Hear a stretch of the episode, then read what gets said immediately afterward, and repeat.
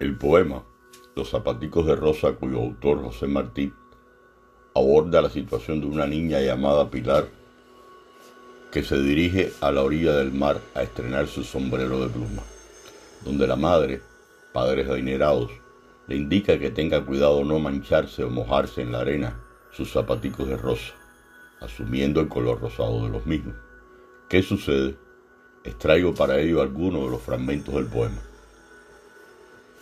Dice que suenan las olas, mejor allá en la barranca, y que la arena es muy blanca donde están las niñas solas. Pilar corre a su mamá. Mamá, yo voy a ser buena, déjame ir sola a la arena, allá, tú me ves allá. Se va allá donde muy lejos las aguas son más salobres, donde se sientan los pobres, donde se sientan los viejos. Se fue la niña a jugar, la espuma blanca bajó y pasó el tiempo y pasó un águila por el mar. Trabaja mucho, trabaja para andar. ¿Qué es lo que tiene Pilar que anda así, que viene con la cabecita baja? Bien sabe la madre hermosa por qué le cuesta el andar. ¿Y los zapatos Pilar, los zapaticos de rosa? Ah, loca, ¿en dónde estarán?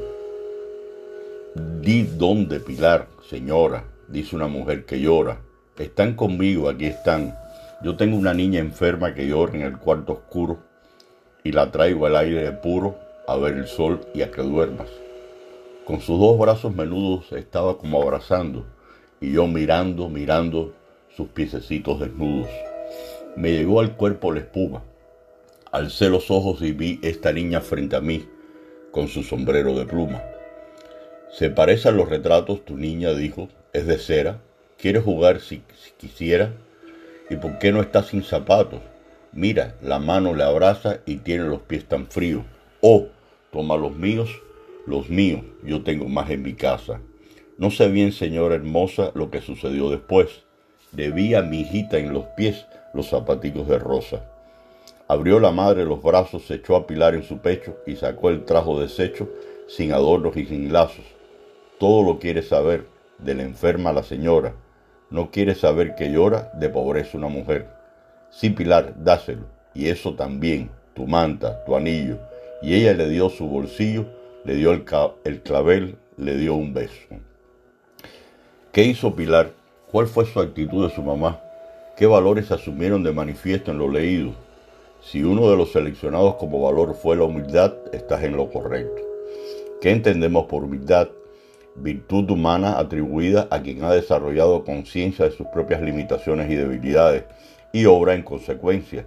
Reconoce la igualdad, dignidad de cada ser humano en tanto que todos vienen de la tierra.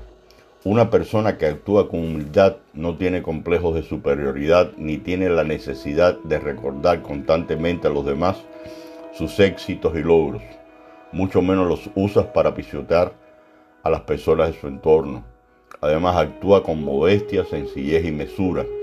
Percibe las relaciones sociales desde la horizontalidad, escucha a los demás y toma en cuenta dichas opiniones. Respeta genuinamente a los demás. Por cierto, analiza si en alguna ocasión lo has sido o eres. Sugerencia, es una bella cualidad o valor aprenderla y desarrollarla. Muchas gracias y buen fin de semana.